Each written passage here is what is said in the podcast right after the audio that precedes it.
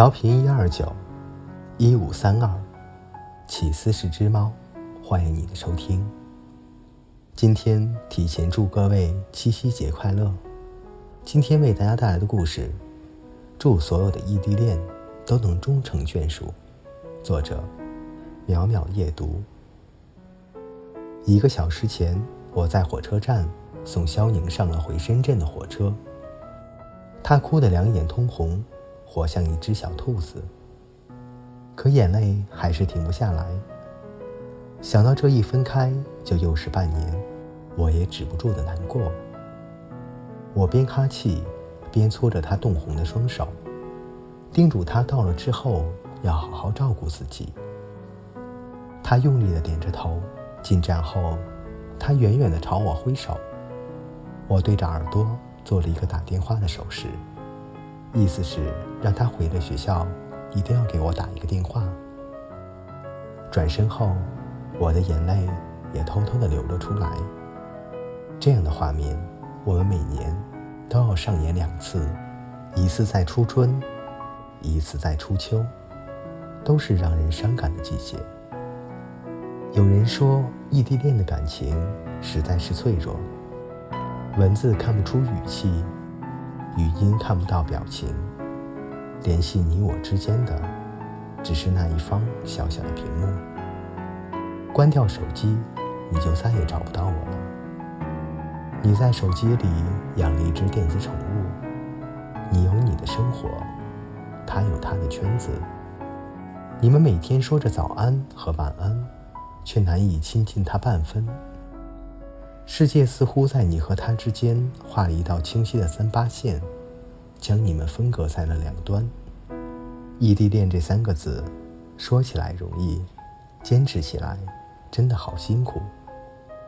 可是因为那个人，因为那个不确定的未来，你知道，再苦再难，也要坚持下去。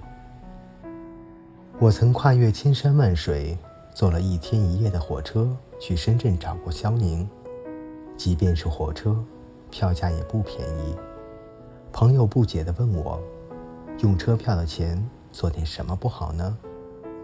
我知道啊，我知道我可以用这些钱去买游戏的装备，去买那双心仪了很久的球鞋。但是如果见不到他，那些东西再有趣，也终究是索然无味的。所以我来了，一个人拖着笨重的行李箱，熬过拥挤狭小的卧铺，吃完了食之无味的泡面，从祖国的大西北，到了祖国的东南沿海来了。我们一起在深圳的海边散步，一起眺望着远方的海天一线的画面，一起吹着咸咸的海风，一起在沙滩上留下一串串长长的脚印。和咯咯咯的笑声，他曾拍给我的那些照片里的风景，终于变成了眼前鲜活的画面。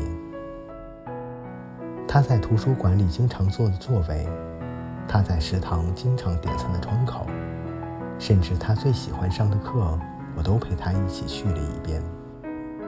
我们一起在他城市的电影院看了那部《爱乐之城》。电影最后。有人掉泪的瞬间，我也终于可以给他一个肩膀，让他的眼泪任性的打湿我的胸膛。离开后的第二天晚上，肖宁给我发了这样一条微信：我从未像这段时间快乐过。我不禁是想，虽然我也知道，回忆越甜美，分开的时光就越难熬。我见过许多异地恋最后坚持不下去而分手的情侣，我也见过很多异地长跑数年最后修成正果的夫妻。记得之前去参加一个姐姐的婚礼，她和男友自高考后便是异地，一个在苏州，一个在北京，好不容易熬过了四年的本科，又是硕士三年，直到去年。七年的风风雨雨，才终于画成了句号，走入了婚姻的殿堂。我问姐姐：“就没有想过放弃吗？”姐姐说：“当然啊，想过无数次。可是，一想到和他分开，就实在觉得痛苦。慢慢的，也就坚持下来了。毕竟，除了他，再也没有第二个人对我更好了。”婚礼的现场，姐夫拿出了一个相册，里面都是这些年他去看姐姐的车票、机票，不知不觉，已经是一整本。大屏幕上也开始播放着这本相册的照片。二零一零年四月三十日，北京到苏州；二零一零年十二月三十日，北京到苏州；二零一三年九月二日，苏州到北京；二零一五年九月三日，北京到苏州。在场的人无不潸然泪下。你看啊。异地恋并不是一件容易的事，但还好，我们都在努力。张爱玲说：“你爱值不值得？其实，你应该知道，爱就是不问值得不值得。”异地恋就像是一场漫长的战争，从我冲上战场开始，就已经赌上了全部的安全感和未来。我从未想过后退。也断然不会认输，我将所有其他的可能全部堵在门口，只为你一人敞开心扉。而在这场稍微不慎就可能功亏一篑的较量中，你是我唯一的筹码。再熬几年，我们计划过无数次的家就会成真了吧？